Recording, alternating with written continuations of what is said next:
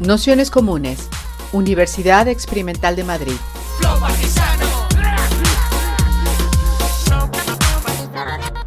Toda la información en nuestro canal de Telegram Nociones Comunes o en nuestra web traficantes.net barra formación.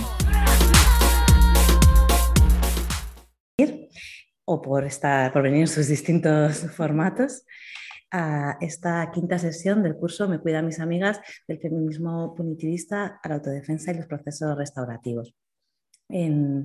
para esta quinta sesión, que forma parte de este segundo bloque, donde trabajamos cuestiones más prácticas, como fue la anterior, la de autodefensa feminista, en esta sesión trabajaremos los procesos restaurativos, la intervención en violencias, a través de una perspectiva restaurativa, sistémica y feminista.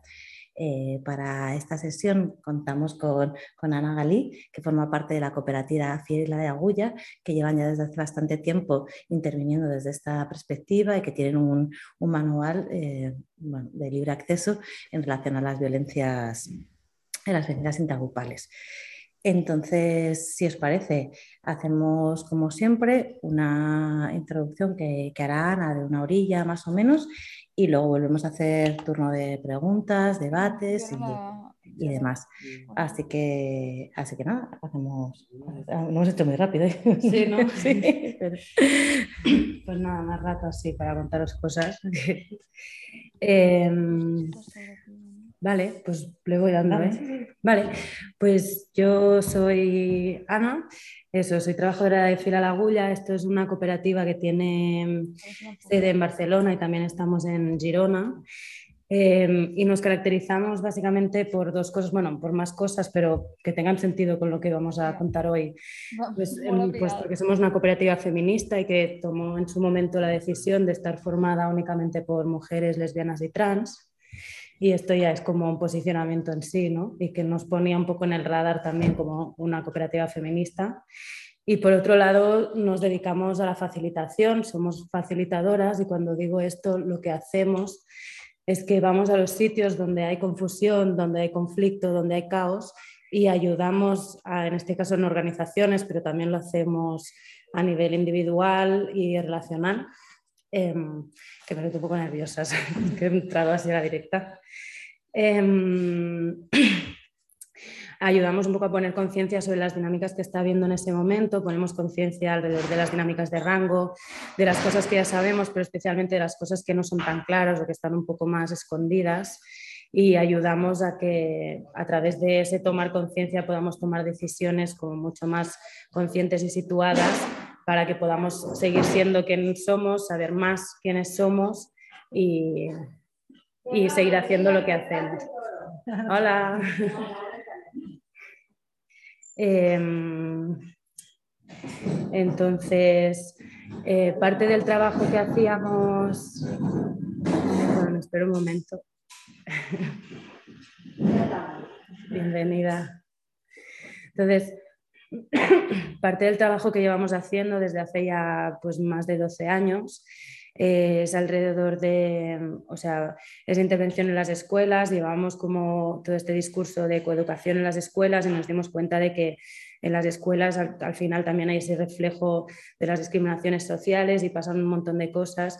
Y en ese sentido, al ver que era un un espacio educativo, eh, nos parecía importante intervenir de una manera en la que los procesos fueran eh, educativos y por lo tanto no desde este lugar del castigo, sino desde ese lugar de la restauración de los daños ¿no? y de tomar conciencia de qué es lo que pasa cuando nos tratamos como nos tratamos ¿no? y qué impactos hay y de qué manera podemos hacer para cuidarnos y estar bien todas en la clase.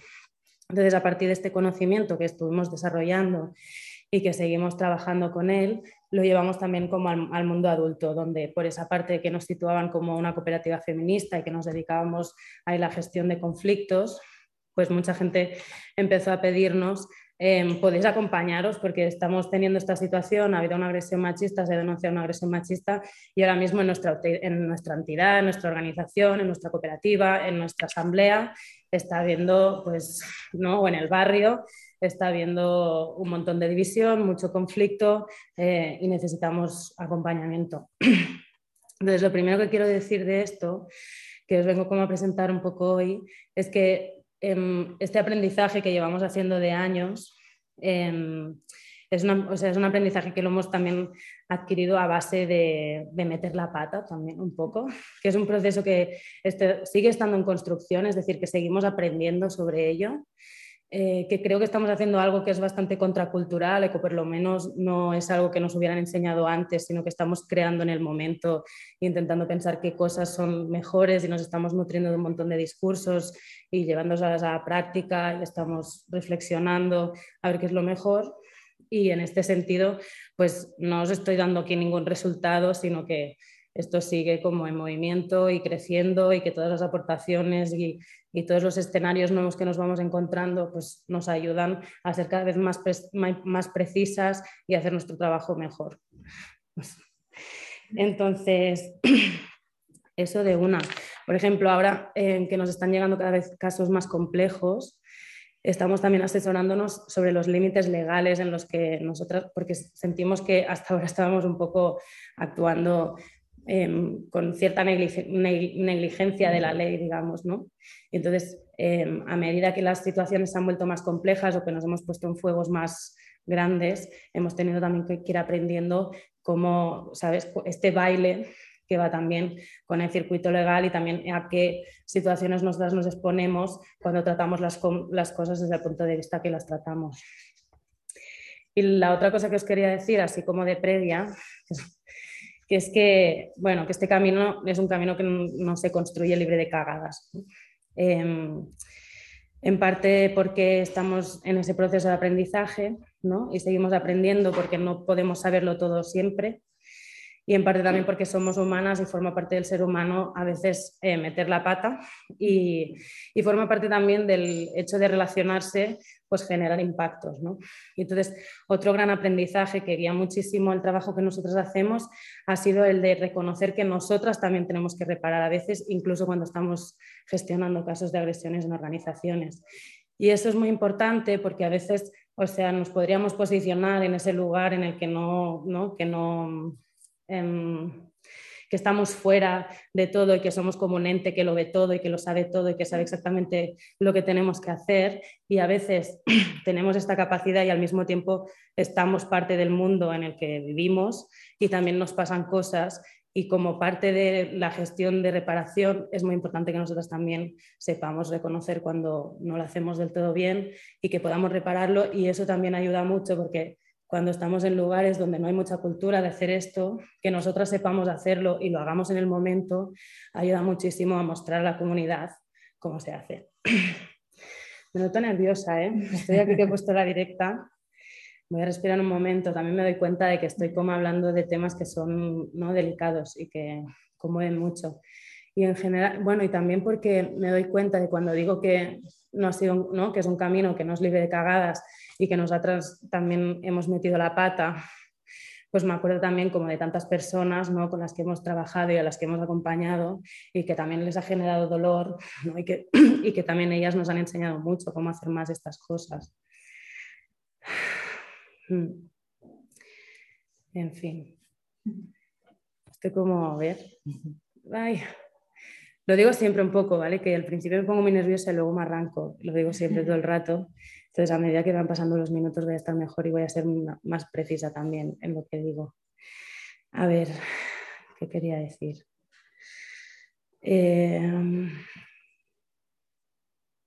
mm, Vale, sí, y, antes de empezar como más a entrar en, el tema, quería volver a recordaros que si os interesa más al detalle de cómo es la intervención que nosotras hacemos, el año pasado publicamos este manual de gestión de agresiones machistas en organizaciones, que está colgado en nuestra página web, también está en versión en castellano, me parece, y, mm, y que podéis descargaros libremente. Y para aquellas personas que os interese también cómo se hace ese trabajo enfocado a cuando las agresiones se dan entre menores, y digo entre menores y no abuso sexual infantil, que es una, un universo muy diferente, em, estamos trabajando para también em, adaptar este manual y que se hará, saldrá como para mediados de enero, que supongo que será cuando esto también estará libre. Y que podéis visitar nuestra página web que es filalagulla.org. Vale, pues voy a lo que es las bases de, nuestra, de nuestra, intervención. Quería poner bastante el foco en herramientas concretas y al mismo tiempo no sé cómo me, va a salir. Intentaré explicar un poco cómo es la intervención a partir de las bases filosóficas o los pilares sobre los cuales se mueve nuestra intervención e intentaré ver si, si podéis imaginar cómo sería una gestión al uso o ideal o cuáles son los retos más mm, frecuentes con los que nos encontramos. También quería decir como que esta es nuestra propuesta y que no tiene que ser la buena, o sea, es la nuestra. Y es muy importante porque lo primero que necesitamos hacer em, y lo que nos ahorrará muchos, muchos mm, dolores de cabeza es que nos posicionemos. Es decir, vale, qué es lo que creo yo, qué es lo que pienso yo, qué es lo que quiero para el mundo, cuál es mi, ¿no? cuál es mi posicionamiento y desde aquí es de donde va a pivotar mi, intervención. Entonces, nosotras hemos hecho este trabajo em, interno de imaginar qué es lo que nosotras entendemos por reparación y qué cosas vemos que funcionan y que hacen más bien y que generan más bienestar y que al mismo tiempo están alineadas con nuestras Em, con nuestra mirada política. Y entonces a partir de aquí hemos generado esta intervención que no tiene por qué ser la única. Entonces espero que esto dé un poco de luz y al mismo tiempo que no em, genere como este aura de que esto es lo que hay que hacer. ¿vale? Em, nosotras nos movemos pivotando en tres ejes fundamentales, que son los que forman parte del título de la charla. Es, eh, nosotras no intervenimos si estas condiciones previamente no están. También lo digo porque nosotras somos, o sea, vamos a los sitios como gestoras, como facilitadoras de los procesos y que sé que muchas de vosotras igual estáis pensando en vuestras propias organizaciones donde a veces ocurren cosas y que no sois personas externas que ven desde fuera y tienen como ese rol concreto. Pero nosotros no, ah, voy a hablar desde este punto de vista y que cuando nosotras no vamos a intervenir si em, no se asegura que la intervención va a poder ser desde un punto de vista feminista, y luego explicaré qué significa, esto para nosotras, que sea restaurativa y que sea comunitaria. Si, en algún sitio nos llaman para hacer una gestión entre la persona agredida y el agresor y no quieren hacer un trabajo comunitario, a nosotros no nos interesa y les decimos que pues gracias, pero que no, o sea, sabemos a qué riesgos nos exponemos cuando hacemos ese tipo de intervenciones que en, su momento ya lo intentamos, no funciona, solo genera más dolor o por lo menos esta es nuestra experiencia y no queremos hacerlo así. Y voy a explicar un poco por qué.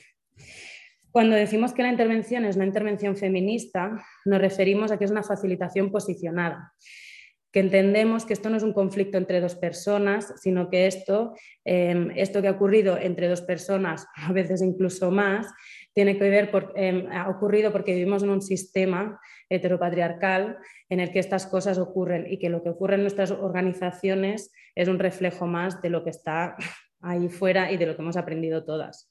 Por lo tanto, es una situación de discriminación que tiene que ver con em, esa esfera social y que por lo tanto tiene que ver con toda la comunidad. Cuando digo que es feminista, digo que entendemos que esto es em, un, eje de discriminación social y al mismo tiempo que nunca vamos a cuestionar el relato de la persona agredida. Em, significa también que la persona agredida será la persona que va a liderar el proceso eh, estableciendo cuando, cuando lo haya también un diálogo con el protocolo de la, de la, organización en cuestión, que es el protocolo el que, el que guarda un poco, bueno, esto lo diré un poco después, perdón, es que estoy un poco nerviosa y sigo sin pensar muy claramente. Em, pero en todo caso, que sea feminista significa esto, que entendemos que esto no es un problema entre dos personas, de hecho es un, es, un, es un tema de discriminación y por lo tanto tiene que ver con dinámicas sociales y estructurales, em, que no cuestionaremos nunca el relato de la persona agredida y que ella es la que va a definir qué significa para ella ser reparada. No va a ser nadie de fuera que le diga, mira, para que esto, todo esto pase, tienes que hacer esto, esto y lo otro. No, ella va a liderar este proceso, va a decidir los tiempos, va a marcar qué es lo que ella necesita para ser reparada y que, ¿no? y que y entonces eso es lo que nosotras vamos a trabajar para que se, ¿no? se le dé y básicamente este. Entonces, lo primero que hacemos, como es una intervención feminista, lo primero que hacemos es que sea, quien sea que nos contacte y nos diga de una organización, eh, podéis venir aquí a darnos apoyo, eh, lo, que vamos a hacer primero es eh, entrevistarnos con, esta persona, con la persona agredida o las personas agredidas, si les apetece. Y lo primero que necesitamos es que ella sea la que nos diga si quiero iniciar un proceso de reparación y lo quiero hacer de esta manera y lo que sea. Entonces, en este espacio, en, este espacio, lo primero que hacemos es vincularnos con ella, nos presentamos, les decimos, mira, nuestras, ¿no? las bases de nuestra intervención es que es feminista, eso significa esto, esto y esto, em, que es restaurativa, significa esto y lo otro, y además va a ser comunitaria, em, y le explicamos un poco Em, nuestra experiencia y qué cosas puede esperar de un proceso de este tipo. La, ponemos en, situación sobre los retos y los beneficios que un proceso de este tipo conlleva, porque ciertamente lo que decía, un proceso, o sea, son procesos bastante contraculturales todavía y por lo tanto, pues también ¿no? hay bastantes barreras todavía, porque todavía no es algo que tengamos mucho por la mano hacer. Em, le decimos que no tiene por qué hacer un proceso así, ¿vale? Que, igualmente iniciar un proceso de reparación no es incompatible con otras vías y lo creemos así profundamente y le damos la posibilidad de asesorarse legalmente sobre qué otras opciones tiene, qué cosas, o sea, qué, otras vías puede tomar y que sepa pues, en todo momento en qué terreno están dando. Cuando le hablamos también de los retos y los, y los beneficios que un proceso así conlleva, también le explicamos un poco a qué tipos de escenarios podemos llegar. ¿Vale? Y cuál es nuestra experiencia alrededor de esto. También em, es un buen momento para escuchar sus preguntas, sus dudas, cómo poder procesar qué le está pasando respecto a iniciar un proceso de reparación. Le ayudamos también a preparar el cuerpo para ello porque no siempre es fácil y el hecho de poderse anticipar le va a ayudar como a que ese proceso genere menos frustración porque a veces los tiempos se dilatan, porque a veces la gente necesita más tiempo para digerir según qué intervenciones, que no sabemos en realidad lo que, ¿no? lo que va a pasar realmente una vez iniciemos este proceso. También le decimos que podemos parar en cualquier momento, que ella está liderando ¿no? y que o sea, lo haremos en el tiempo que ella necesite y también en función de las condiciones que haya. Em, y todo esto ayuda a crear como bastante un clima de seguridad, de que ella pueda imaginarse qué es lo que pueda esperar. También es muy importante en ese momento que, em, que tengamos una conversación con ella respecto a la necesidad de tener una distancia crítica con el, proceso para poder seguir, seguir liderándolo, para que sea un proceso de reparación. Y eso implica que quizás en algunos momentos, en parte porque puede haber activación del trauma en algunos momentos o porque puede estar muy conectada con situaciones difíciles o porque puede estar siendo muy difícil o porque de repente em, ¿no? reconocemos que hay un riesgo para ella em, por cómo está el agresor actuando y eso puede generar también como de repente mucha más ansiedad o revictimización, etcétera, etcétera. ¿Cómo vamos a hacer o de qué manera, o sea, pactar de qué maneras podemos, podemos Em, podemos comunicarnos o podemos hacer o podemos seguir tomando decisiones cuando ella se note en, un momento así. Y le ayudamos también a que ella pueda chequearse y saber ¿no? bien a nivel de cuerpo qué necesidades tiene cuando las cosas se ponen más difíciles, si, si hay personas en su grupo de apoyo que siempre, em, siempre les decimos que es interesante tener un grupo de apoyo para no sentirse tan sola y que una de las cosas importantes que hacemos en esta entrevista también es asegurarnos que tiene una buena red donde apoyarse y donde hacer ¿no? O que la pueda acompañar, pues si gente de este grupo de apoyo pues puede tomar las decisiones por ella si ella en un momento necesita descansar o retirarse un poco. Tenemos como todo ese tipo de preparación de, del terreno, ¿se entiende? Em, sí. Em, y entonces en ese momento pues también establecemos un código, ¿no? Pues em, cómo, cómo, comunicarnos o cómo decirnos en un momento en que ella pueda estar eh, especialmente sensible, que puede estar siendo especialmente doloroso, que puede ser estar, potencialmente peligroso, de qué manera vamos a decirnos, ok, ahora es este momento en el que quizás tú necesitas retirarte, ¿no? Y poder abrir el canal. También es muy buen momento, y cuando digo que es importante vincularse, también es muy buen momento para que esta persona em, sepa que nosotras estamos con ella, que nosotras no somos eh, psicólogas o subterapeutas, que quizás también es un buen momento para valorar si ella necesita un apoyo más continuado de esto, que nosotras vamos a tener un rol de gestoras. Em, ahora no sé qué iba a decir, me pasa a veces. Em, momento que pienso. Ah, bueno, sí, decirle esto, que nosotras estamos ahí como gestoras, así ya sé que va a decir, que si necesita más apoyo em, psicológico, pues decirle también de una manera muy amable o recomendarle algún, ¿no? alguna psicóloga feminista de confianza que pueda acompañarle en estos momentos que a veces pueden ser duros y no siempre. Hay mucha diversidad también dentro del haber sido agredida y hay muchas maneras de tomárselo.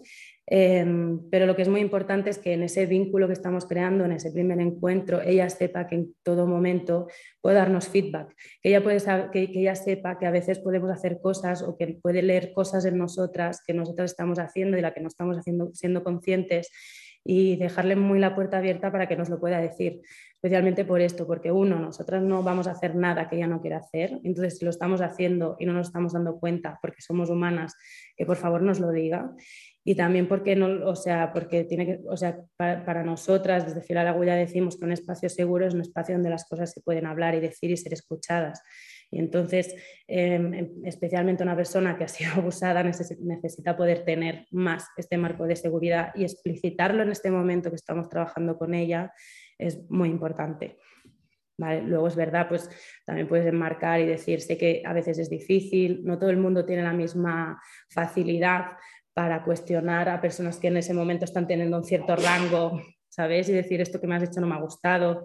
Entonces, es importante que nosotras también como facilitadoras tengamos este ojo puesto y a veces las personas del grupo de apoyo nos pueden ayudar a hacer este feedback sin que tenga que ser por su parte y todas esas cosas que pueden ayudarnos. ¿Se va entendiendo? Vale.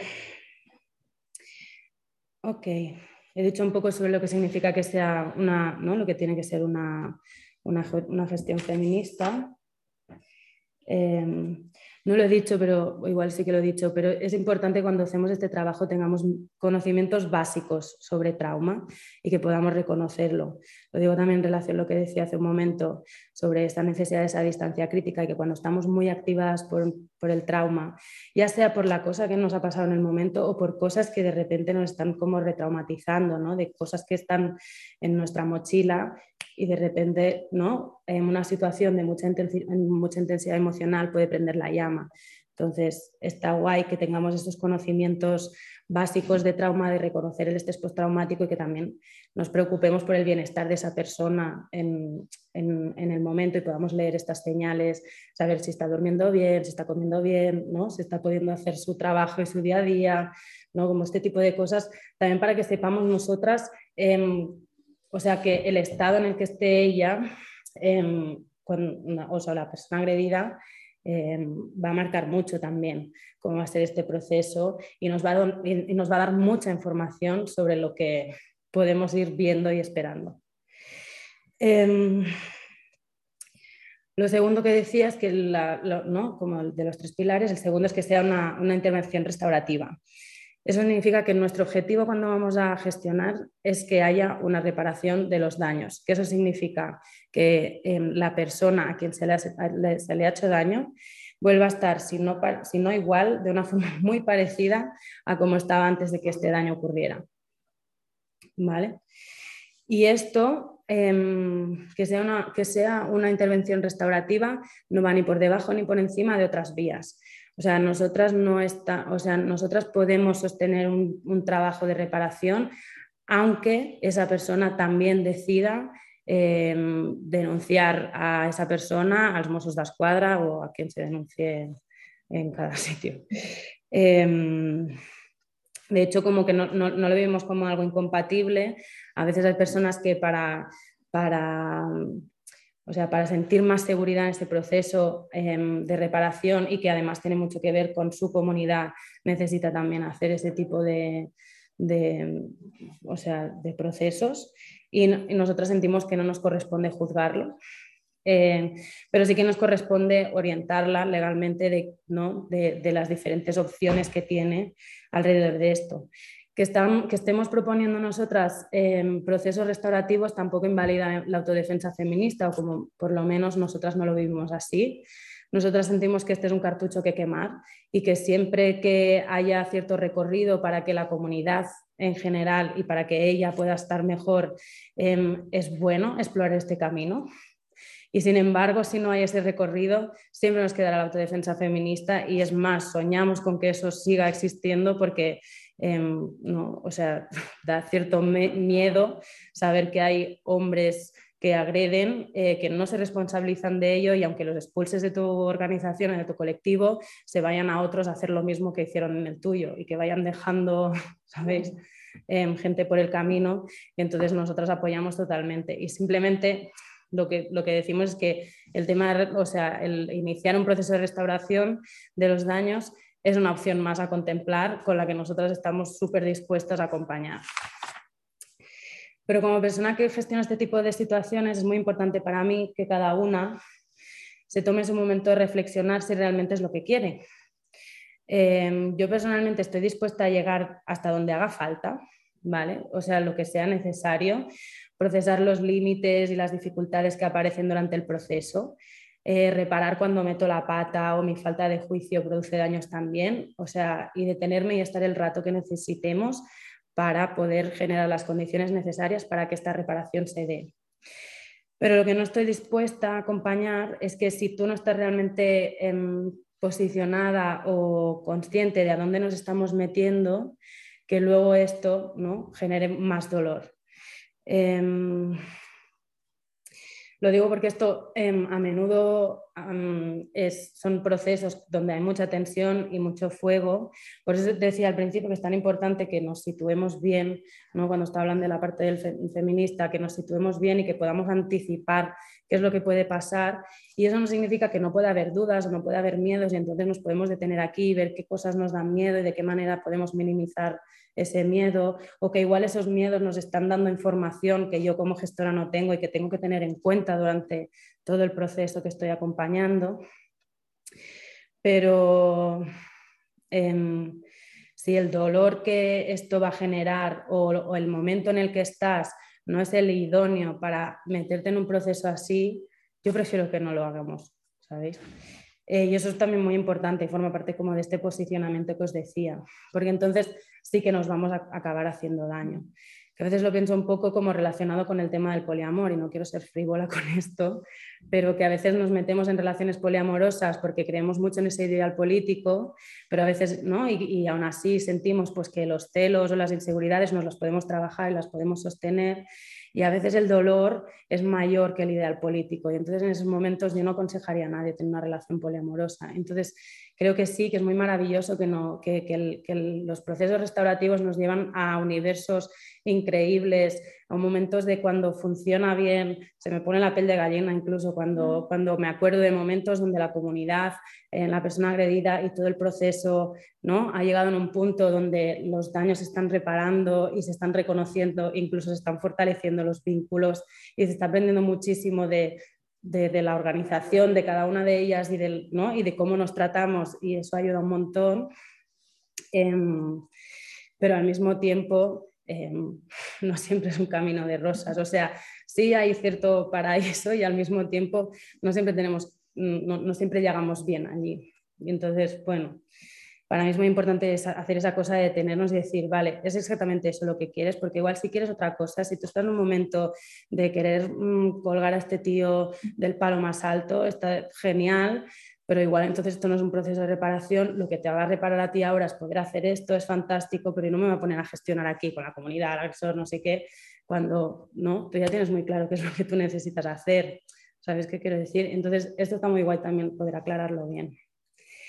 Em, sí, lo digo porque no tiene que ser la opción de todo el mundo, ¿sabéis? Y que creo que es una, cuestión de ética y de cuidados eh, tener esto en cuenta, que no deberíamos menospreciarlo así muy rápido.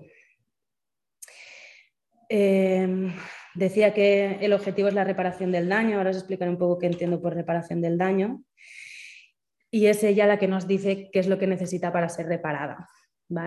Y aquí hay un poco pues que cada, o sea, cada una en función de su experiencia, de su mochila de vida, de las posibilidades, de cómo está en, en el colectivo de la, ¿no? de la imaginación o de, pues, de muchos factores, ella decide. ¿no? Entonces, a veces em, hay personas agredidas que simplemente necesitan que les piden perdón y que, la, y que, les, ¿no? que les expliquen por qué les han, les han hecho esto. Genial. Hay, hay muchas, muchas personas que no tienen ganas de hablar con sus agresores y que quieren que estén fuera de este colectivo, entonces vamos a negociar cómo hacer esto. Em, eh, yo qué sé, hay personas agredidas que necesitan que se reconozca públicamente que esto ha ocurrido y a veces, ¿no? Porque, mm, pues que, por, ejemplo, porque esta persona tiene un, su agresor tiene un estatus público eh, muy grande y necesita que este hombre haga esto, pues genial, o que, ¿sabéis? Hay como muchas, em, sí, muchas maneras de sentirse reparada. Entonces, ella es la que dictamina un poco qué es lo que ella necesita. Em, sí, quería decir un poco qué significa, qué significa para nosotras la reparación, ¿vale?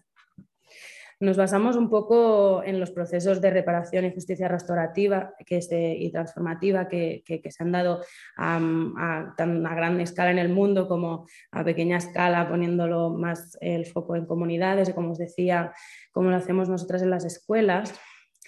Em, y en general, em, lo que se pide cuando una persona, lo que pedimos cuando necesitamos ser reparadas, está mucho en esta línea.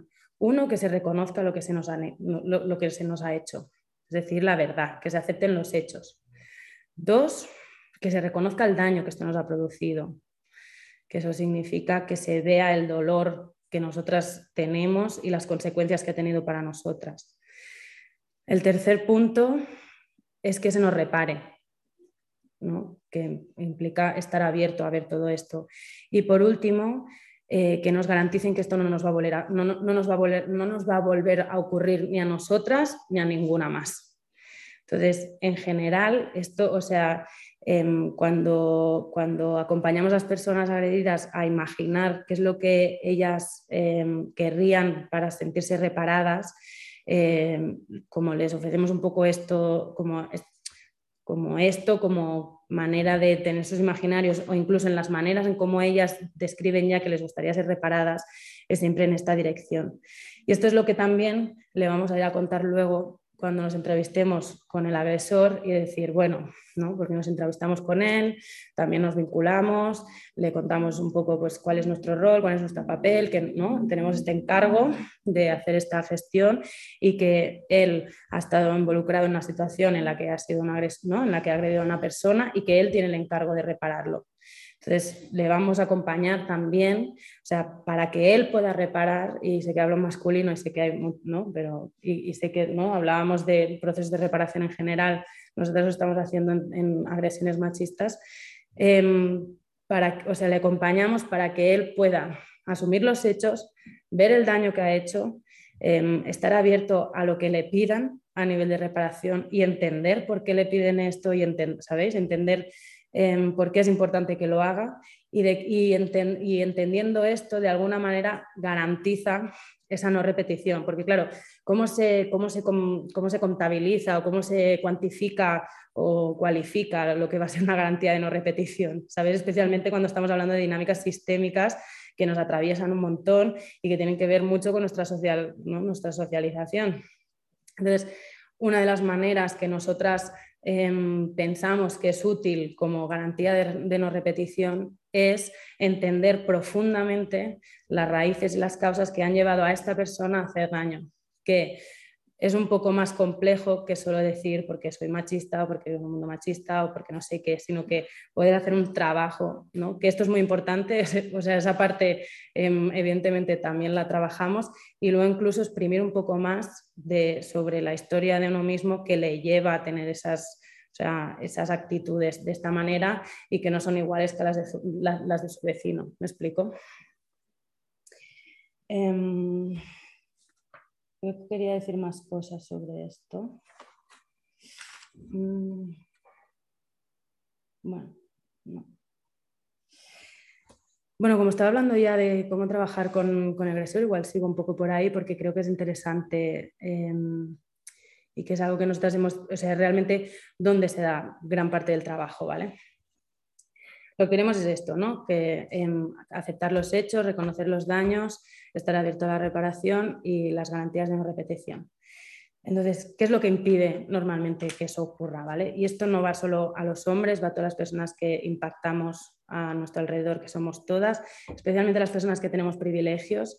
Yo siempre digo que hago este trabajo em, no porque tenga un historial de militancia transfeminista muy grande, donde yo me he conectado mucho con el dolor, sino porque me he conectado mucho más tarde eh, con mis privilegios y eso, ¿no? Y el hecho de hacer este trabajo me ayuda a poder sentarme con un agresor y decirle, mira, en, este, en este lugar eh, somos distintos, pero en el del privilegio no, porque yo tengo muchos.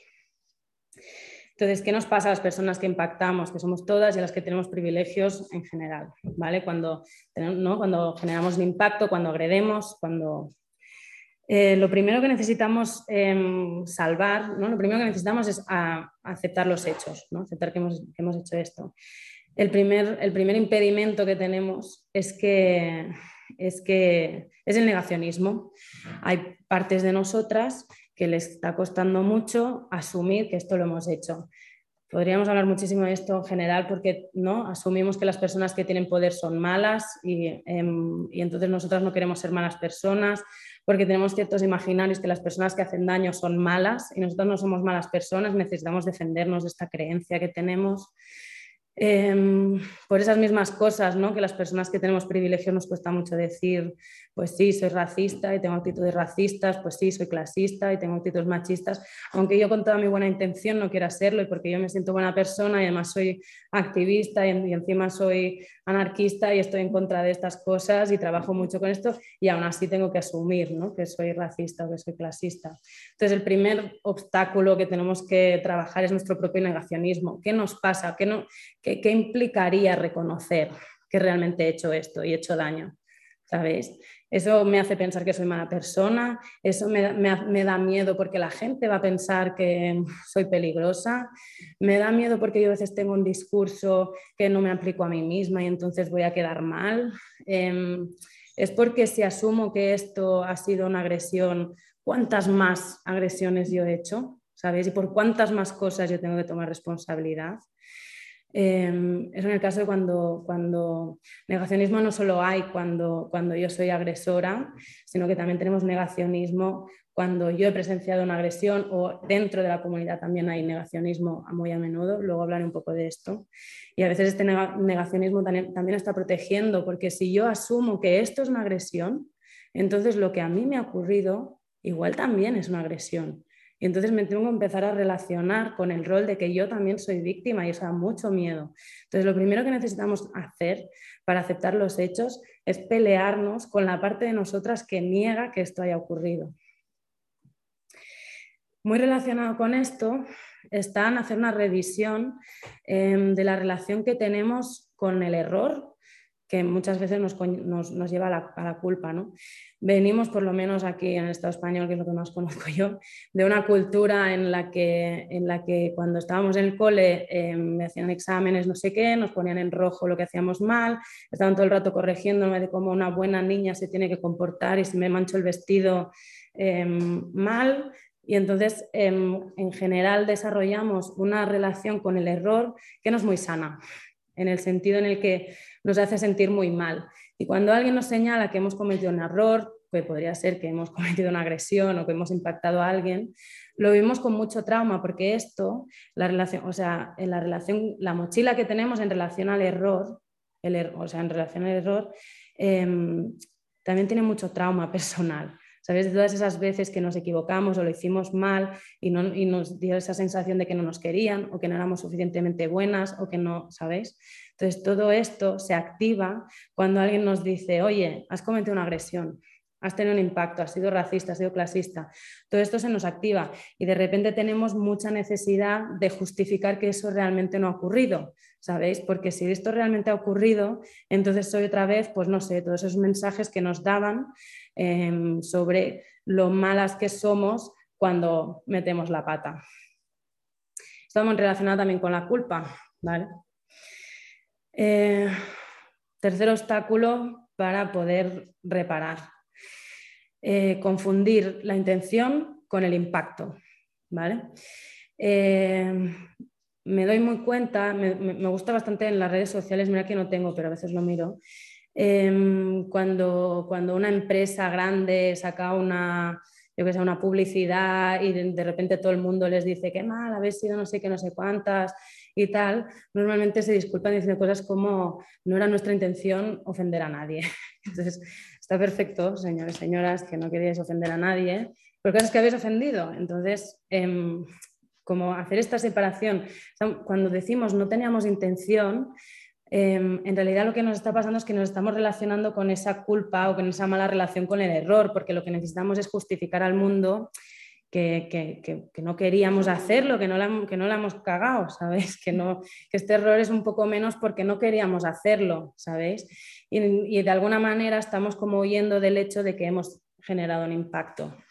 Entonces, eh, ayudamos mucho a diferenciar, muy bien, no era tu intención hacer daño a esta persona, igual no te dabas cuenta de que le estabas mm, baboseando, pues mm, eso me preocupa que no te dieras cuenta, entonces también tenemos que emprender acciones respecto a eso, pero vamos al impacto. Puedes ver lo que hiciste, puedes ver el daño que has causado. Entonces intentamos, como cuando estamos haciendo este trabajo, ayudar a la persona, ok, esta es la intención, ¿por qué es tan importante para ti poner el foco en la atención? Pero ahora puedes ver el impacto que tú has generado. Em, sí, y eso, y eso, bueno, eso porque me gusta a mí, realmente ser muy precisa, ¿eh? pero que, que, toman como muchos subterfugios, ¿no? Como muchos, eh, muchas, cuando en el lenguaje decimos siento si te he hecho daño, ¿sabes? Que es diferente a decir siento haberte hecho daño. Em, el nivel de toma de responsabilidad que hay es un poco diferente, o sea, estoy reconociendo que ha habido un daño, ¿sabéis? Pero sí te he hecho daño, no era mi intención. Entonces estamos otra vez en este lugar donde yo no estoy del todo reconociendo que yo he tenido un impacto. Em, cuarto punto respecto a dificultades a tomar responsabilidad es cuando es diferenciar cuando estás poniendo el foco en ti como agresor o cuando estás poniendo el foco en la otra hacia el daño que tú has creado. Em, esto ocurre mucho cuando me siento con los agresores eh, les pasa mucho que es como, bueno, están muy, ¿no? Como dentro de no era mi intención, joder, me siento fatal, yo no quería hacerlo, Dios santo, soy un monstruo, ¿qué van a pensar de mí? Y ahora, ¿hasta cuándo no voy a poder volver al colectivo? ¿Voy a poder em, ver a mis amigos? ¿Podré... ¿Sabes? Todo, todo el rato como muy focado, o sea, está muy apenado pero la, culpa o el miedo que tiene a perder su estatus público o el miedo a no saber qué hacer con la incertidumbre de este proceso está tomando todo el espacio y todo el protagonismo. Entonces, por mucho que tú estés aceptando los hechos y el, y el, daño que ha, ¿no? que ha habido, poniendo el foco en ti, realmente no estás mirando suficiente al daño. Y entonces nuestras recomendaciones como, de acuerdo, vamos a poner un momento atención en esto, pero necesitamos que en algún momento pongas el foco en la otra, ¿no? Volver a hacer este baile que decía antes con la intención y el impacto, a que ponga el foco en la otra. ¿Te has preguntado cómo está? ¿Le has preguntado qué necesita? Mm, yo qué sé, si, no sé, como eso. Y por último, em, otra cosa que dificulta un poco la toma de responsabilidad en general para mí en el punto de de, estar abierto a, reparar es no tener conocimiento acerca de lo que llamamos el daño acumulado. ¿Vale? Esto sobre todo tiene peso cuando estamos hablando de temas de discriminación social. ¿vale? Estoy hablando de machismo, estoy hablando de racismo, clasismo, capacitismo, etcétera, etcétera. Entonces, em, mm, a veces hay agresores que solo quieren tomar responsabilidad o, o solo entienden la reparación, digamos, por un poquito que ha hecho. No sé cómo explicarlo muy bien, intentaré explicarme bien. Em, y entonces lo que les ayudo yo a reflexionar es que cuando ellos están impactando desde, este lugar de privilegio social, con todo el respaldo estructural del sistema, em, no son solo ellos y su individuo, Pepito, no sé qué, ¿sabéis? No son solo ellos, sino que en el momento que están impactando contra nosotras, están activando precisamente todas las veces que nos han hecho daño. Cuando me levantas la voz y me gritas, no solo te veo a ti gritar, veo a todos los hombres del mundo con todo su poder del mundo gritándome a mí. Entonces, si a ti te parece que te estoy pidiendo demasiado por lo que te estoy pidiendo reparación, es que tú no estás muy situado que desde el lugar donde tú me gritas es un lugar muy concreto en este sistema que nos pone en lugares distintos. Entonces, esa reflexión acerca del daño acumulado les va a hacer entender pues, que igual, chicos, si te estás ocho meses sin pasar por tu colectivo porque has hecho daño a alguien que necesita un tiempo de estar tranquila sin verte, ¿sabes? Mm, es que no lo estás pillando del todo. ¿Me explico? ¿Está siendo útil todo esto? Sí, vale. Como la gente de ahí no la veo. Vale. ¿Qué cosas ayudan también mucho? Y vuelvo otra vez a hablar del tema de, trabajo con, el agresor. Eh, mira, lo diré después. He hablado bastante ya de lo que significa la reparación y la restauración. Eh, luego si hay preguntas, pues estará perfecto para, afinar más. Lo último que nosotros, ¿no? La última condición sin la cual nosotros no actuamos es que sea una, que, o sea, queremos que sea una intervención sistémica y comunitaria, ¿vale? Eso quiere decir que a pesar de que ahora estaba hablando básicamente de la persona agraviada y del agresor, Em, esto entendiendo cuando se dan casos de discriminación social, em, nunca nosotras vamos a, vamos a hacer ningún tipo de mediación entre ellos dos, especialmente si la persona agredida no lo quiere. A veces lo quieren y a veces nos sentamos, pero no es nada frecuente, también os lo digo. Em, nosotras no vamos a hacerlo si no hacemos una intervención comunitaria. Os voy a explicar por qué.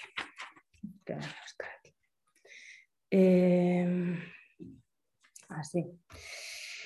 Como decía, como somos feministas, sabemos que esto no ocurre, por, no es un conflicto entre dos personas, es un tipo de intervención muy diferente en que tú ¿no? escuchas una parte, escuchas la otra, las pones al mismo lugar, las pones a dialogar y a ver qué sale. ¿no?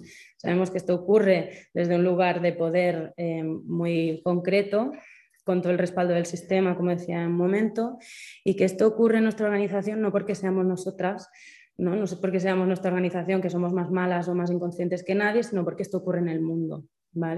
Entonces, esto que ha sido denunciado es solo la punta del iceberg, ¿no? Como tenemos esta idea de el iceberg de las violencias, em, que, se, que se visibilice una, significa que ha habido muchísimas antes que no se han visibilizado, que no se han nombrado y que no se han, que no se han dicho. A veces porque la propia organización no da espacio que eso pueda pasar y al final alguien ha tenido que gritar mucho para que se la escuche. A veces porque tenemos tan normalizadas estas microviolencias, estos micromachismos, que ya no les ponemos ni siquiera atención.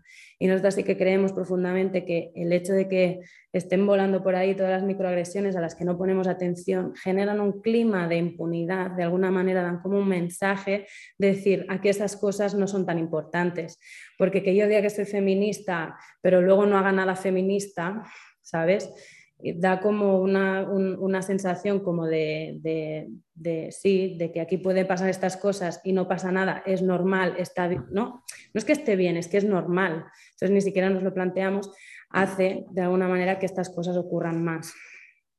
Entonces, em, em, entonces es muy importante, o sea, esto, entonces lo que decimos, esto no ha ocurrido entre estas dos personas porque sean estas dos personas, mira, ella pobre y él no sé qué, sino porque forman parte de este sistema y porque nuestra organización también forma parte de este sistema y quizás no está poniendo suficientemente atención para que estas, cosas no ocurran tanto, ocurran menos, o no ocurran. Entonces, vemos, nosotras em, hace tiempo que trabajamos esta perspectiva en que la comunidad es parte perjudicada cuando se da una agresión, una agresión machista, ¿no? Em, y es parte responsable también, ¿no? Como la situamos un poco también que tiene esas dos, o sea, en parte como contenedor donde esto ha ocurrido es parte responsable. ¿Cómo puede ser que esto ocurra en tu organización? Ya lo entiendo, estamos en un, en un mundo heteropatriarcal y entiendo que esas cosas ocurran, pero al mismo tiempo, ¿por qué tú no estás haciendo nada para que ocurran menos? ¿No? ¿No te preocupan todas las personas de tu comunidad?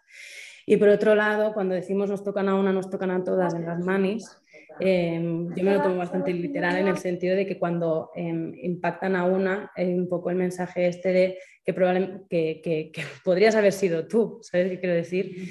Que, em, y que probablemente a ti también te han pasado cosas.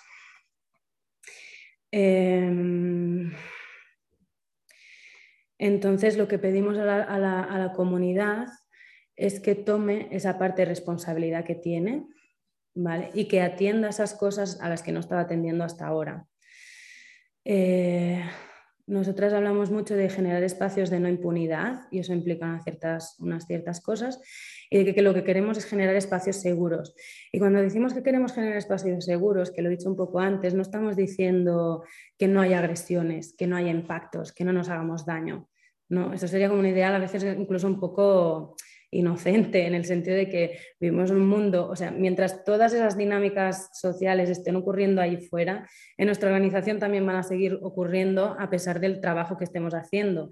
Eso no quiere decir que no tengamos el deber de ponerles el foco y atención y hacer que ocurran menos y empezar a cambiar la dinámica mundial empezando por nuestra casa. Em, hay que a veces digo cosas muy de corrido y me, pierdo un poco. Eh, ¿Qué estaba diciendo? Eh, ah, sí, los espacios seguros.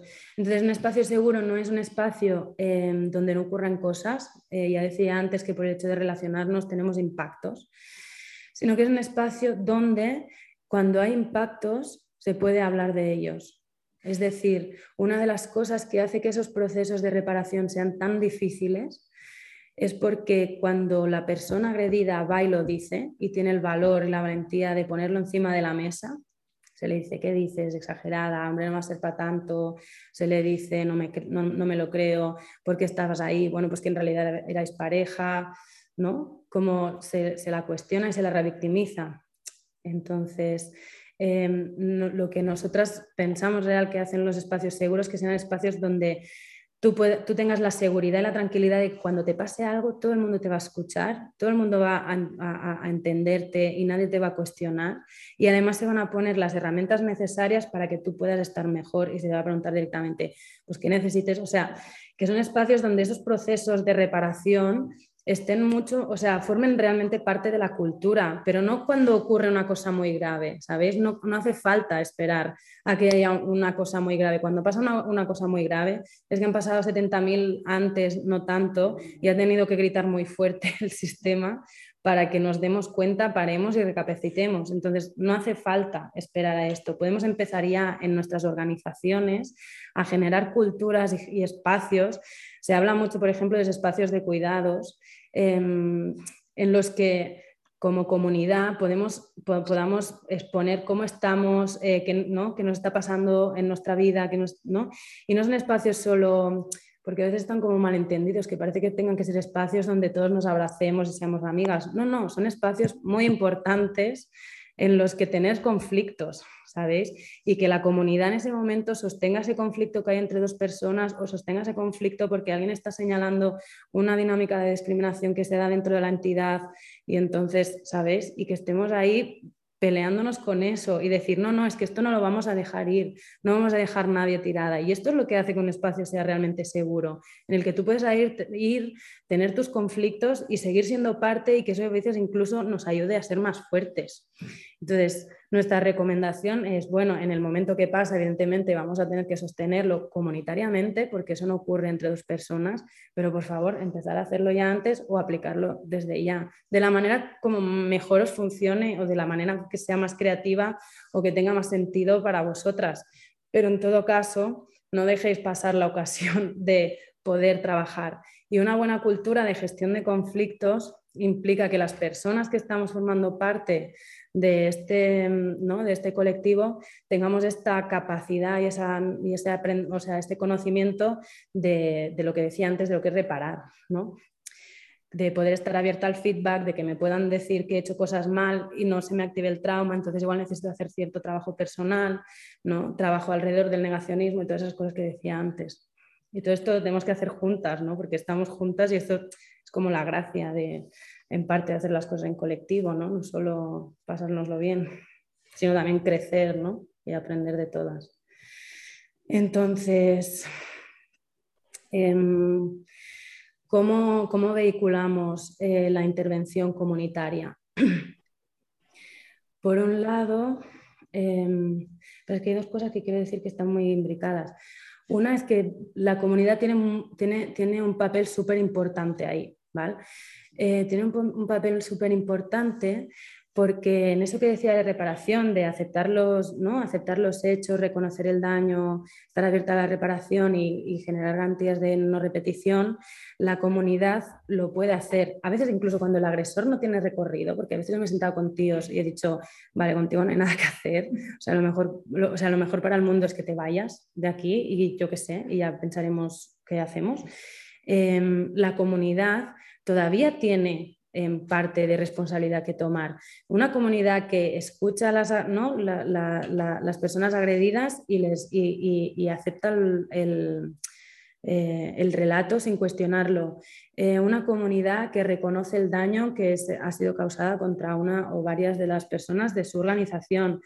Em, que reconoce, ¿no? que está dispuesta a hacer lo que haga falta, expulsar a este tío, lo expulsamos, estar aquí estando no sé cuántas horas y cuántas reuniones trabajando en el tema, pues lo hacemos, ¿sabes? Como acompañar con lo que la persona agredida necesite.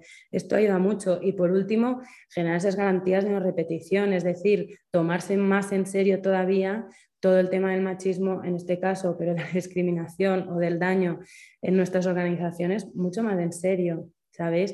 Garantizar que esto no va a ocurrir implica eh, comprender bien qué nos ha llevado hasta aquí y muchas veces es porque no hemos puesto atención antes, porque no tenemos una buena cultura de gestión de los conflictos, ¿sabéis? Y el hecho de que evitemos tanto el conflicto lo que hace al final es generar esos, esos climas, esas, esas culturas de impunidad de las que os hablaba antes, ¿no? que son el caldo de cultivo genial para que todavía acabemos peor entre todas.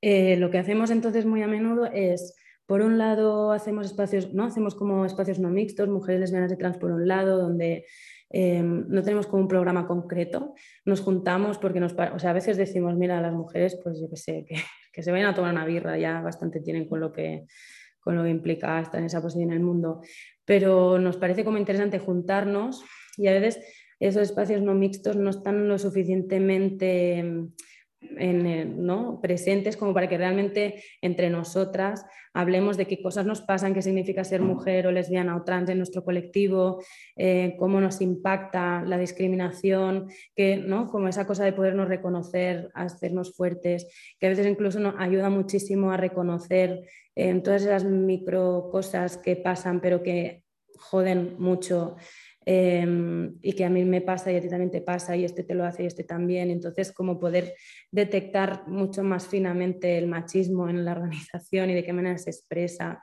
A veces incluso en lugares donde donde nuevas agresiones em, se, ¿no? como se pone encima de la mesa, pues a mí también me pasó, como esa cosa del Me Too, y se hace en ese espacio que se, de repente se siente como más seguro. A veces incluso he estado facilitando em, debates, porque igual no estamos de acuerdo exactamente en qué entendemos por feminismo o no, ¿sabéis? Igual entre nosotras también necesitamos procesar nuestro propio negacionismo, lo que decía antes, si lo que tú te ha pasado es una agresión, entonces igual lo que me ha pasado también. Y esto a veces hace que tengamos un conflicto porque yo estoy, em, estoy, mm, estoy cuestionando tu relato, ¿sabéis? Entonces necesitamos como un poco de, a veces espacio para tener estas peleas entre nosotras sin que estén los ojos masculinos em, vigilando y usando esa información de una manera que no deberían. ¿Sabéis qué quiero decir? Entonces, esos espacios un poco como para explorar todo esto y poder em, detectar mejor el machismo o las, necesidades en general que hay como personas y también sentir cómo nos ha impactado, ¿sabéis? Que, que, a veces el hecho de que una compañera ha sido agredida también nos genera, ¿sabes? Nos abre a nosotras cosas y que la comunidad eh, afín esté presente para, para, poder sostenerlo y hacer un mito y estoy contigo compañera, em, puede ser muy reconfortante. No tiene por qué ser así siempre ni de la misma manera, ¿vale? Em, por otro lado, lo que hacemos con los hombres es que los juntamos todos y hacemos formación. ¿vale? Hacemos formación de lo que os he estado explicando, qué significa bueno, un poco más de cosas. Hacemos formación sobre lo que es el poder, sobre qué significa tener un privilegio, qué significa que tengan un privilegio como hombres, por qué ellos no están ni mucho menos en un lugar donde cuestionar si aquello que ha ocurrido es machismo o no, si es una agresión o no. Les situamos un poco, eh, les invitamos también a que reflexionen sobre su propio negacionismo, ¿vale? Les explicamos qué es y que reflexionen y estamos incluso como bueno, viendo exactamente qué tipo de negacionismo existe, o sea, ellos tienen en ese mismo espacio, en esa organización, y donde les situamos también en el tema de las violencias machistas. Y algo que me gusta mucho hacer es que les pido que hagan varias listas de agresiones que ellos han cometido pues la última semana, ¿sabes? el último trimestre, no sé qué, y, les y, lo comparamos con mis propias listas que hago en el momento de, mira, pues agresiones que he recibido esta semana, ¿no? Por, de hombres como vosotros, porque no, no, es que me relacione yo, que sé, ¿sabéis? Con el Santiago Bascal, o sea, me, me relaciono con, sí, con, con señores, mm, pues, como ellos. Entonces, ¿no? Como, y, les, y, les, y, les, enseñamos también todo eso que os contaba eh, de qué significa reparar, porque lo que queremos es que ellos estén, o sea, ellos en, especial, pero todas las personas en general, que estemos preparadas para poder reparar y para poder estar abiertos a que nos den feedback cuando metemos la pata, que no se nos abra todo el trauma y que eso haga que revictimicemos a las personas a las que ya hemos hecho daño.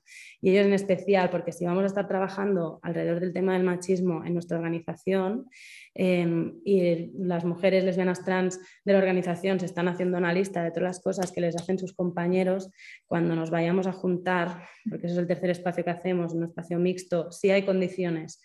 Em, y les vayan a decir todo esto, si yo no les tengo un poco preparados a estos hombres a que estén un poco abiertos a escuchar por lo menos una parte significativa de ellos, vamos a volver a tener conflicto, ¿sabéis? Va a volver a escalar, los hombres otra vez estarán revictimizando, diciendo que esto no va con ellos, tal, tal, tal. ¿Me explico?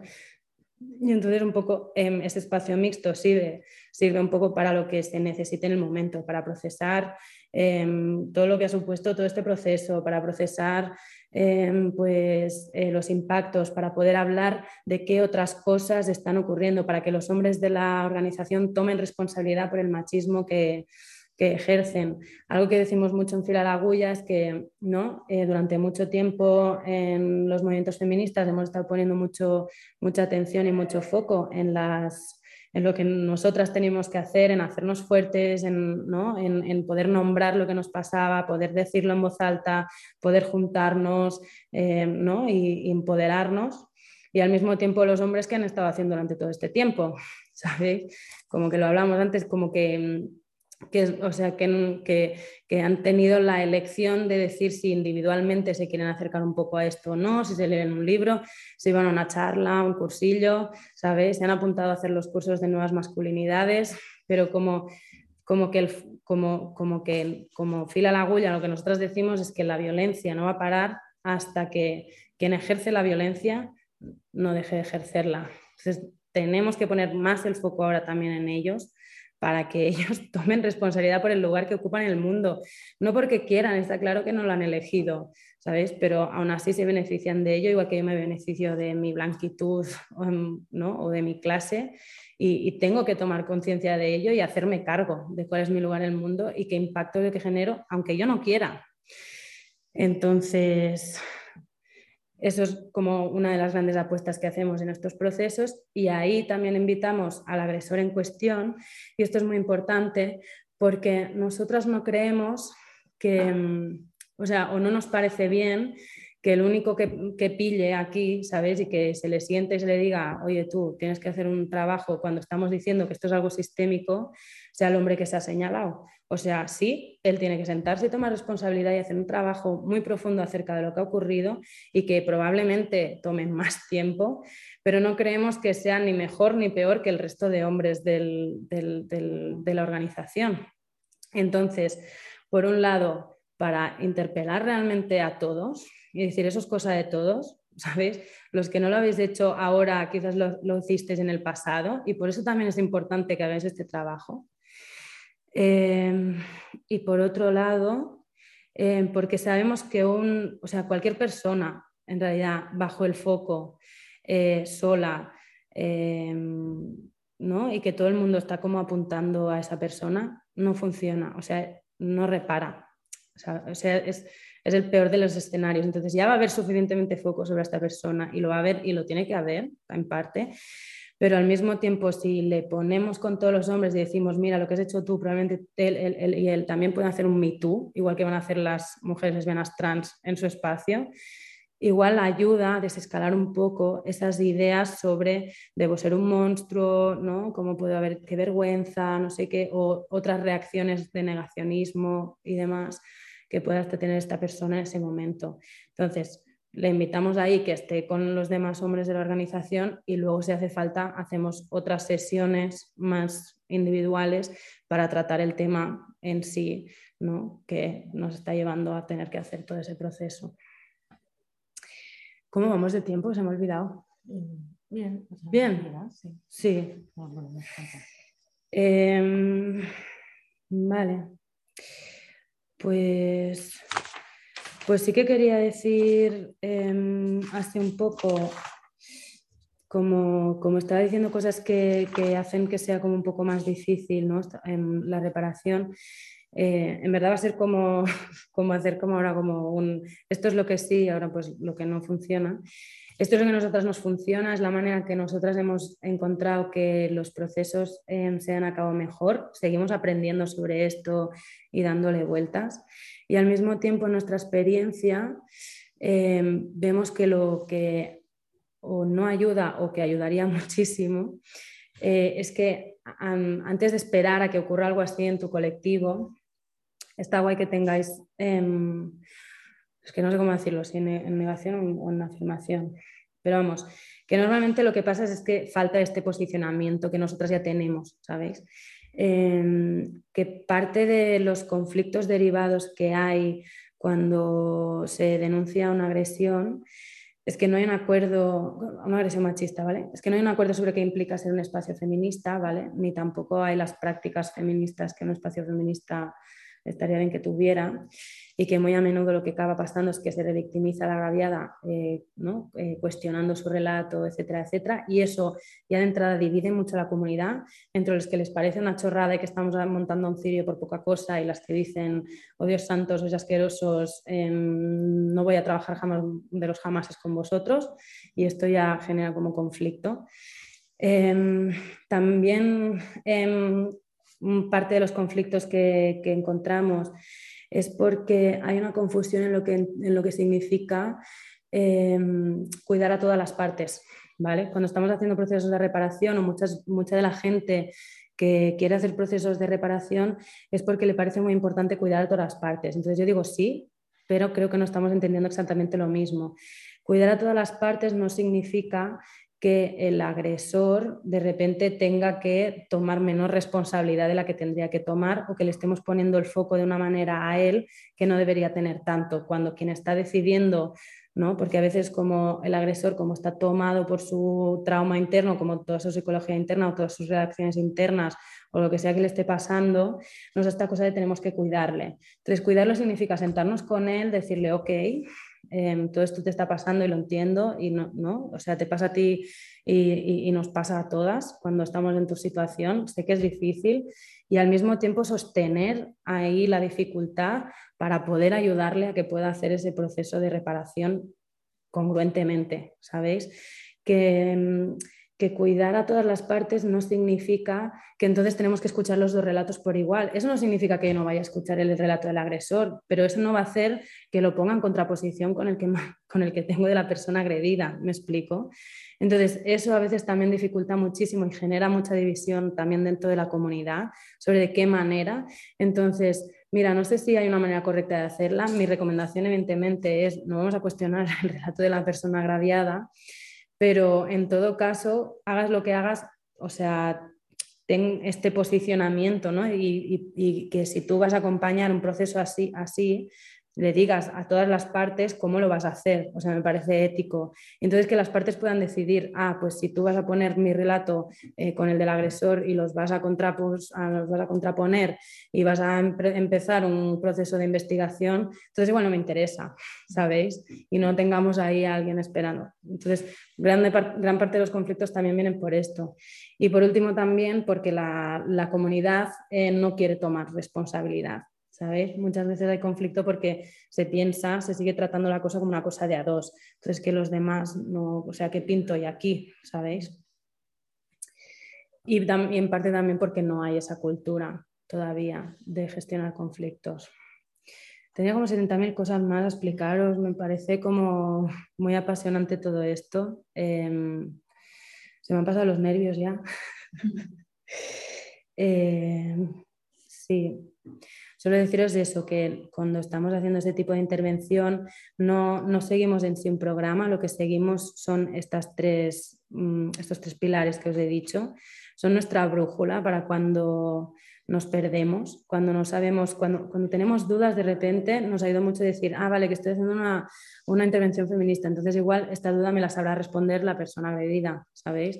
O, ah, no sé si esto es lo correcto, a ver qué estoy haciendo, ah, vale, no, mi objetivo es la reparación, no que este hombre em, necesite tres años en darse cuenta de no sé qué, ¿sabéis? Entonces, estas cosas nos ayudan un montón, pero, pero no tenemos un programa eh, preestablecido, sino que trabajamos siempre con lo que nos encontramos en el momento y evidentemente como igual tenéis algunas experiencias también en organizaciones de las que vosotras sois parte o que habéis conocido, que han pasado, em, esto es un camino como de muchas pinas, ¿sabéis? Y que se van levantando fuegos por todos lados, em, hay conflictos a veces de anteriores que dificultan muchísimo el hecho de poder intervenir y hacer esa reparación y hay que separar muy bien lo que son conflictos derivados de esto, de lo que son conflictos previos de lo que es la reparación y que lo que vamos a ir haciendo es como una, una intervención en cascada, donde lo que estamos haciendo es, tenemos este, este norte, que es la reparación feminista y comunitaria, y al mismo tiempo con, el, ¿no? con los sentidos muy puestos a ver dónde hay humo, ¿sabéis? Donde hay conflicto y lo que vamos a tener que hacer es ir generando las condiciones necesarias para que la reparación se pueda dar. Entonces, donde veáis mucho fuego o donde veáis mucho hielo, ahí es donde también tenéis que ir porque va a ser ahí donde, ¿sabéis?, está dificultando que la reparación sea posible por lo que sea. Y ya está, me quedo aquí de momento. Vamos a abrir. Pues muchas gracias, Ana. Pues si os parece, hacemos un turno de preguntas, cuestiones. Mm.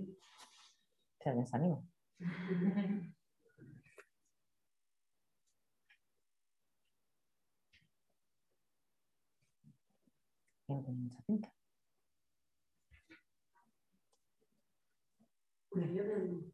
Viva. Eh, bueno, muchas gracias.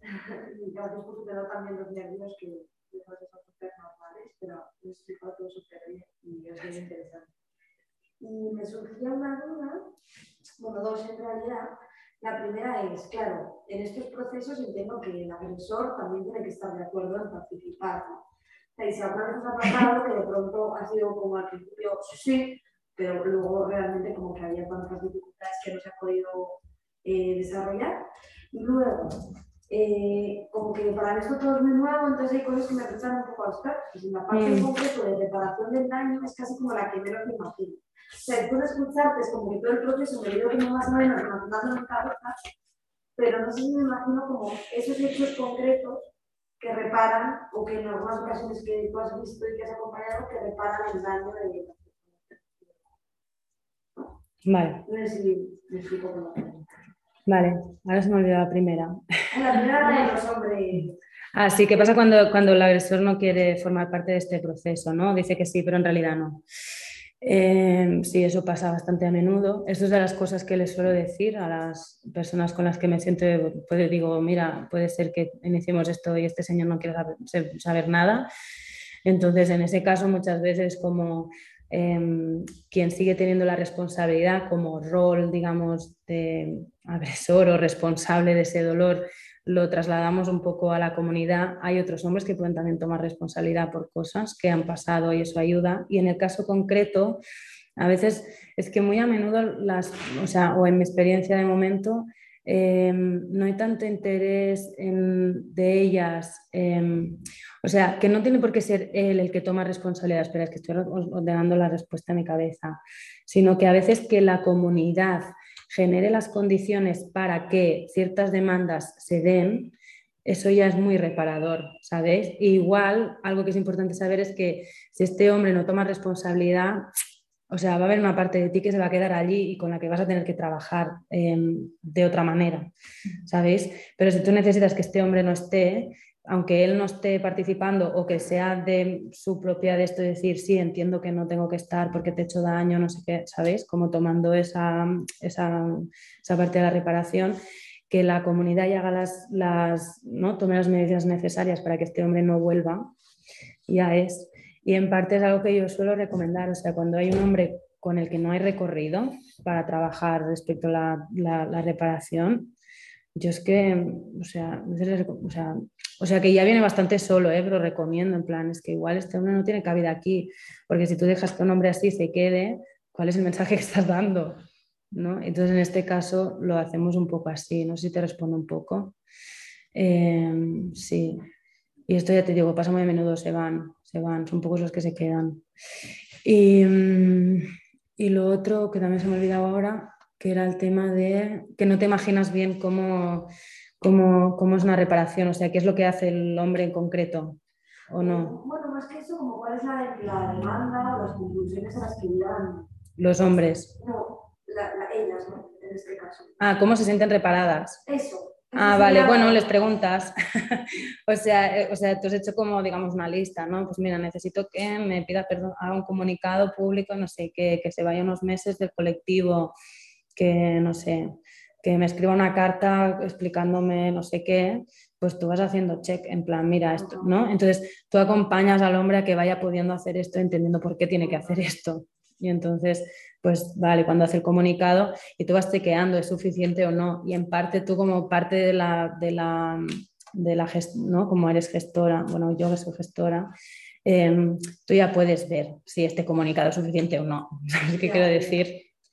Y en general, o sea, ya o sea, van dando feedback, ¿no? Y más o menos van estando mejor, o sea, se pasa como por diferentes fases a veces, como, y depende mucho de la persona, o sea, que ahora también es verdad que he hecho como un retrato de una persona eh, como si fuera muy traumatizada, porque este es el caso que es como que a mí personalmente me parece como más difícil, pero, pero que hay mucha diversidad de, o sea, que cada una se lo vive como se lo vive y que sí, y entonces ella te va, como que lo vas viendo. Y está guay que al final puedes hacer como esa parte de valoración. O sea, que a veces es más importante para ellas poder volver bien a su comunidad que lo que haga el agresor en sí. Por eso decía que al final, o sea, si él hace, está perfecto, se ayuda muchísimo y es genial. Que no lo hace, que ella pueda sentirse a gusto en su comunidad y, ¿no? Como acogida, recogida, entendida y, ¿no? y luchando todos a una, Em, es muy reparador, porque lo que repara realmente es que lo que te han hecho en privado sea reconocido, ¿sabes? Y que tú no tengas que estar luchando con esto. Eh. Pues hay una pregunta que nos salen por el chat, que es el traslado un poco con las cuestiones a menores en los centros educativos, en las comunidades educativas y, y demás, que bueno, cómo lleváis un poco a cabo la intervención, cuáles son los papeles de las madres, padres, tutoras eh, y cómo participan los, los procesos directivos, los directivos, bueno, el profesorado y, demás. Vale, mira, guay, porque ahora vengo de estar dando una formación de esto. Eh, en, en, en, estos tres pilares que os contaba, cuando estamos hablando de menores, añadimos una parte que es educativa, en un sentido que entendemos que es una ética hacia ¿no? personitas que están en un proceso de formación, el hecho de que la intervención sea educativa y no, o sea, como, como saliendo mucho más todavía de, ese imaginario punitivista, el castigo entre el bueno y el malo. Eh, y aquí hay, otra particularidad bastante grande, que es que, o sea, legalmente tú no puedes hacer nada de trabajo alrededor de temas así con menores eh, sin el conocimiento de las familias, con lo cual las familias de repente son como una complejidad más con la que tienes que relacionarte. Entonces hacemos cosas bastante parecidas, pero siempre ¿no? con el conocimiento y la aprobación de las personas, o sea, de las familias de las personas más implicadas. También tenemos esa mirada eh, y como incluso más, incluso que lo que hacen las, las criaturas, o sea, las criaturas, los jóvenes es un reflejo de lo que nos ven hacer a las adultas. Por lo tanto, hay una responsabilidad, si cabe, mayor tanto a la organización educativa como dentro de las familias de que estas cosas ocurran. También les quitamos la etiqueta de, agresor. No nos gusta como referirnos a ellos de esta manera. Les llamamos ofensor, puede ser así como un eufemismo, pero como esa cosa de la etiqueta ¿no? y esas cargas no nos, como que no nos molan mucho. Em, es que es todo un mundo, es todo un universo. Entonces la intervención va mucho en, ¿no? Como también en ir, en, por un lado, tener, o sea, ir viendo el permiso ¿no? que tienes para hacer ese tipo de intervención. Especialmente pienso en, en los espacios educativos no formales, pero en escuelas también lo hacemos así. Eh, las familias a veces tienen más presencia y a veces no tanto, dependiendo de qué es lo que se está trabajando. En las escuelas, digo, eh, porque son marcos un poco diferentes a nivel de marco legal y de tipo, ¿no? de cómo están legislados. Y ahí sí que es súper importante el tema de la ley, en parte porque luego es una decisión que tú puedes tomar de decir, ah, vale, eh, yo sé que esta es la ley, pero aún así creo que éticamente es mejor que yo haga esto, pues muy bien. O sea, pero está guay que conozcas y que sepas que si tú tienes información referente a alguna menor o algún menor eh, que puede ser relevante y ese tipo de casos eh, ciertamente lo es y no las comunicado a sus familias, sus familias te pueden venir a buscar y decirte cómo no me lo has decidido, ay, no me lo has dicho, perdón. y, y, ahí pues tendrías que responder por ello, ¿no? sería como una negligencia. Em, ¿Qué más? Eh, más cosas.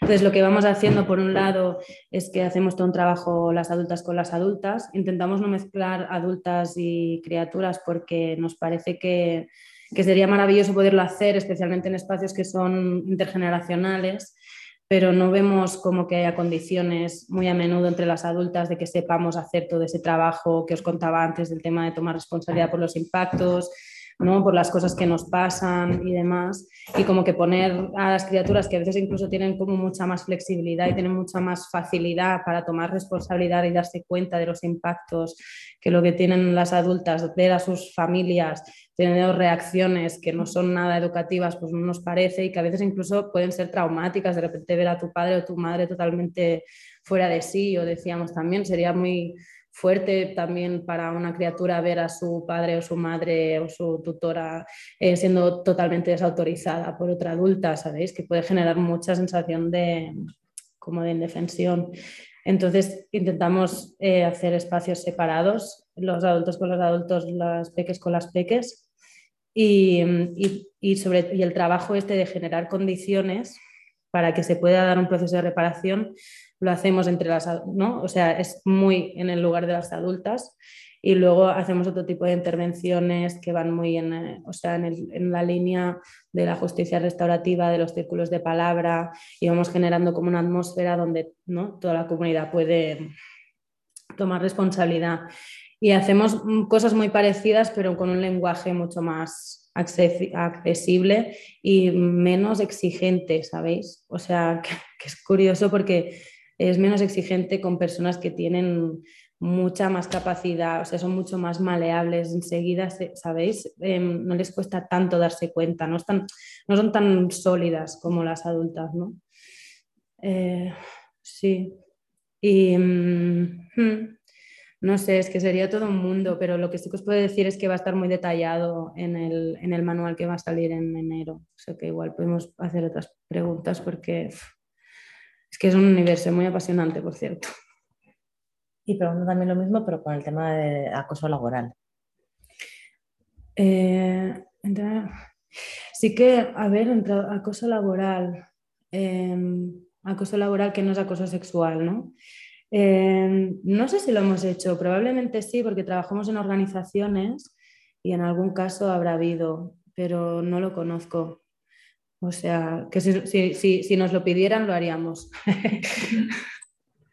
Pero no tengo mucha experiencia. Sí. Eh, tengo una pregunta de si esto es eh, aplicable a casos en los que igual no hay un grupo muy definido. Me refiero, porque por ejemplo, hablas de organizaciones o de una comunidad o tal, pero por ejemplo, piensa en un, en un grupo de amigos, mm. entiendo que por ejemplo sería aplicable, porque mm. en un grupo, una comunidad, pero ¿qué pasa cuando no es como un grupo cerrado? Como por ejemplo es como más red dispersa y entonces como ¿Qué, comunidad sería la que se apela en este momento o si no se Bueno, cuando sí que trabajo con grupos de amigos, em, tú preguntas quién es la comunidad, ¿sabes? Si hubiera una comunidad, ¿quién sería? Entonces se conforma un poco en ese sentido. Em, a veces porque esto, ¿no? Pues porque hay, pues, ¿no? De repente se han hecho grupos de apoyo y está ya algo, y hay como una división y de repente ya puedes situar y de repente uno con el que ni siquiera salimos de fiesta, de repente se ha metido allí, nadie la ha llamado, pero de repente está allí, ¿no? Y entonces, em, pues se incluiría como, como, como comunidad.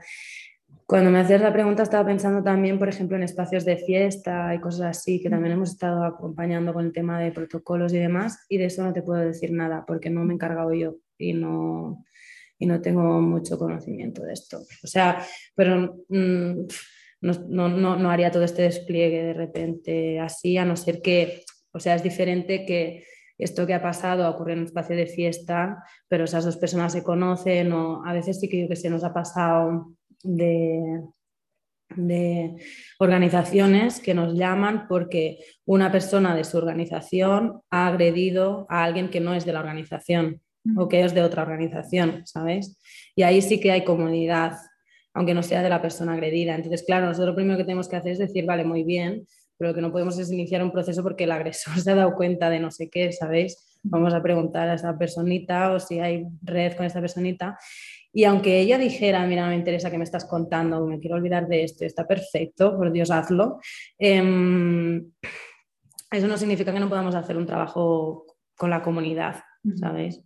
Sí. Y que la comunidad... Ah, mira, y esto no lo he dicho antes, cuando, cuando hablaba del... ¿no? Lo he dicho muy incipientemente el tema del protocolo.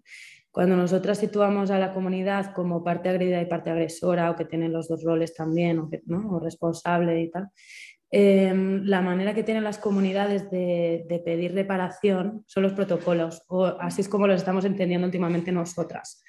Es decir, la comunidad se hace la pregunta, claro, no puedes escribir un protocolo y decir, ya tengo protocolo, no, no, eso tiene que ir acompañado realmente de una como de un cambio de cultura, ¿no? de una reflexión profunda acerca de lo que tú quieres, lo que tú no quieres en tu organización. Y si pasa algo, ¿qué es lo que va a pasar? ¿no? Entonces, em, nos ayuda mucho tener en protocolo porque hemos hecho estas, estas reflexiones previas y entonces si pasa según qué, como organización, parte agraviada también, podemos pedir al, al, al, agresor, no puedes volver aquí hasta que no hayas hecho un trabajo profundo respecto a tus actitudes agresoras, ¿no? Y entonces, esto. Em, no venía al caso, pero así te lo he explicado también. sí, ¿Hay más preguntas? Ah, ah, mira. ¿Y cuando se dan agresiones en contextos boyeros? O sea, para mí sería igual en el sentido de que, de que, de que lo que estamos haciendo son procesos de reparación. Lo que no es exactamente igual es que el, em, el lugar desde el que se, ¿no? desde que se ejerce esta violencia no es del todo igual.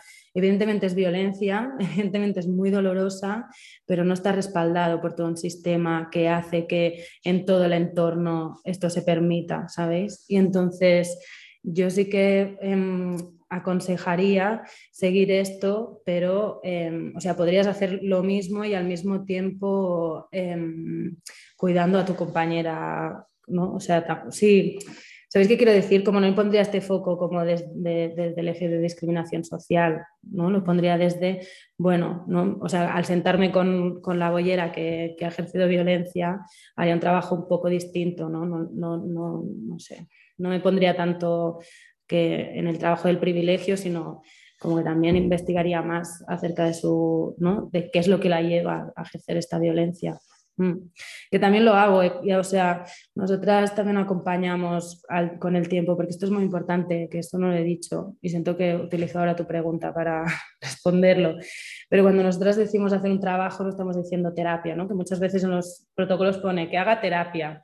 Entonces, eh, nosotras somos también terapeutas Em, no estamos proponiendo una terapia al uso, estamos proponiendo una terapia que lo que te ayude es a todo ese trauma que decíamos antes, ¿sabéis? Todo este negacionismo, la relación con el error, con la culpa, que te, que te lo puedas trabajar para que tú luego puedas ver de cara que tú has hecho daño, etcétera, etcétera. Entonces, ese trabajo en el caso con la, con la bollera, pues también, pues o sea, también me sentaría y diría, vale, a veces ¿no? hacemos daño porque estamos respondiendo a cosas que van más allá, intentaría entenderlo mejor. Como que igual la severidad, no sé, sería un poco distinta. Estamos pensando todavía acerca de ello. De nada, María.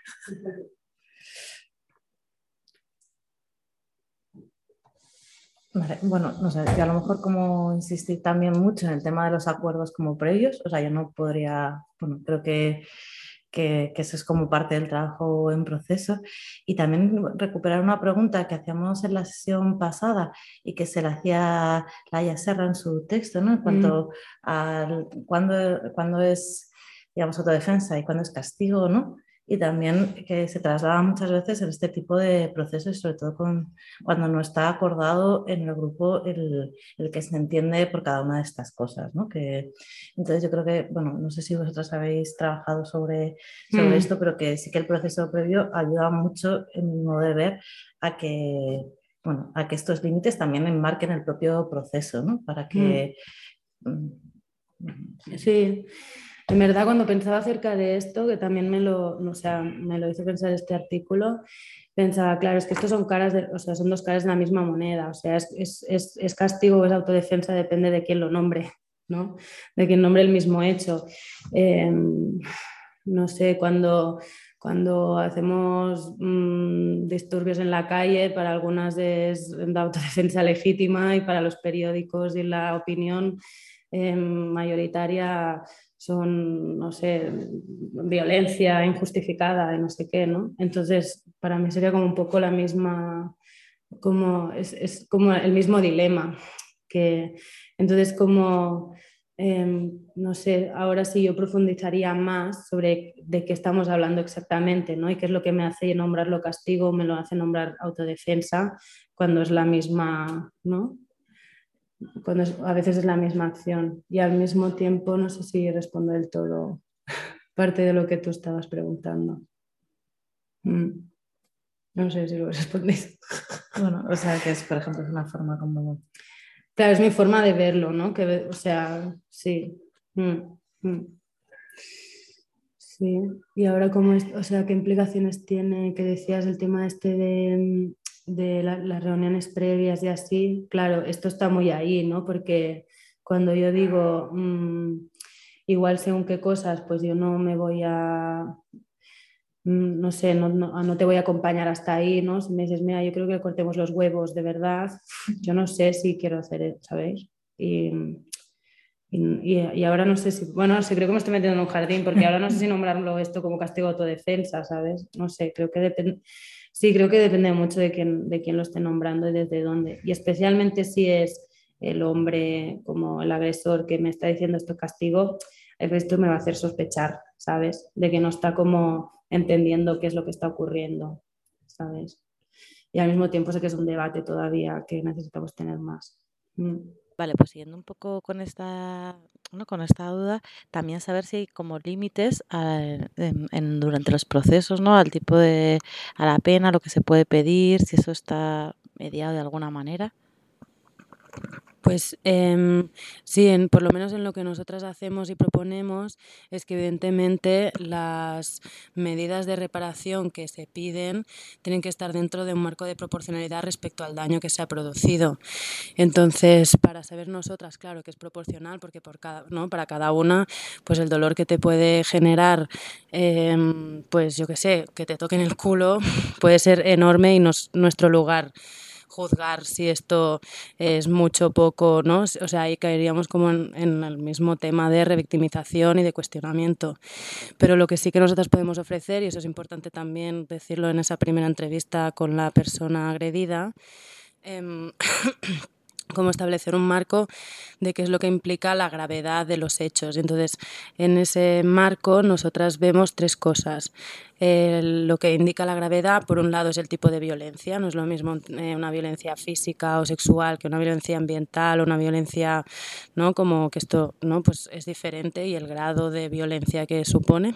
Por otro lado, eh, la reiteración en el tiempo, no es lo mismo si ocurre una vez que si es algo repetido en el tiempo y eso también se suma al tema del riesgo que hay para una el hecho que, que eso haya ocurrido y muy ligado a eso también está el vínculo que tú tienes con el agresor, ¿no? No es lo mismo que sea alguien que no conoces de nada que te lo haga alguien en quien tú confiabas o al quien quieres o algo así que hace que esa violencia sea mucho más dolorosa y de alguna manera más bestia. Y, o sea, y nosotras sí que nos gusta cuidar esto, ¿no? Y decir que las cosas que nosotras estamos dispuestas a acompañar son cosas que también estén dentro del marco de los derechos humanos y ahí sí, ¿no? Es como esa manera como de cuidar la integridad de todo el mundo en ese proceso. Sí. Pues, pues si os parece lo dejamos aquí. Muchas gracias a todas por haber venido y ya nos vemos después de las fiestas el, día 12 en una mesa redonda donde justo eh, veremos como varios casos de compañeras, compañeros que han puesto en práctica algún proceso de este tipo en sus colectivos. Así que nada, nos vemos. Gracias. gracias.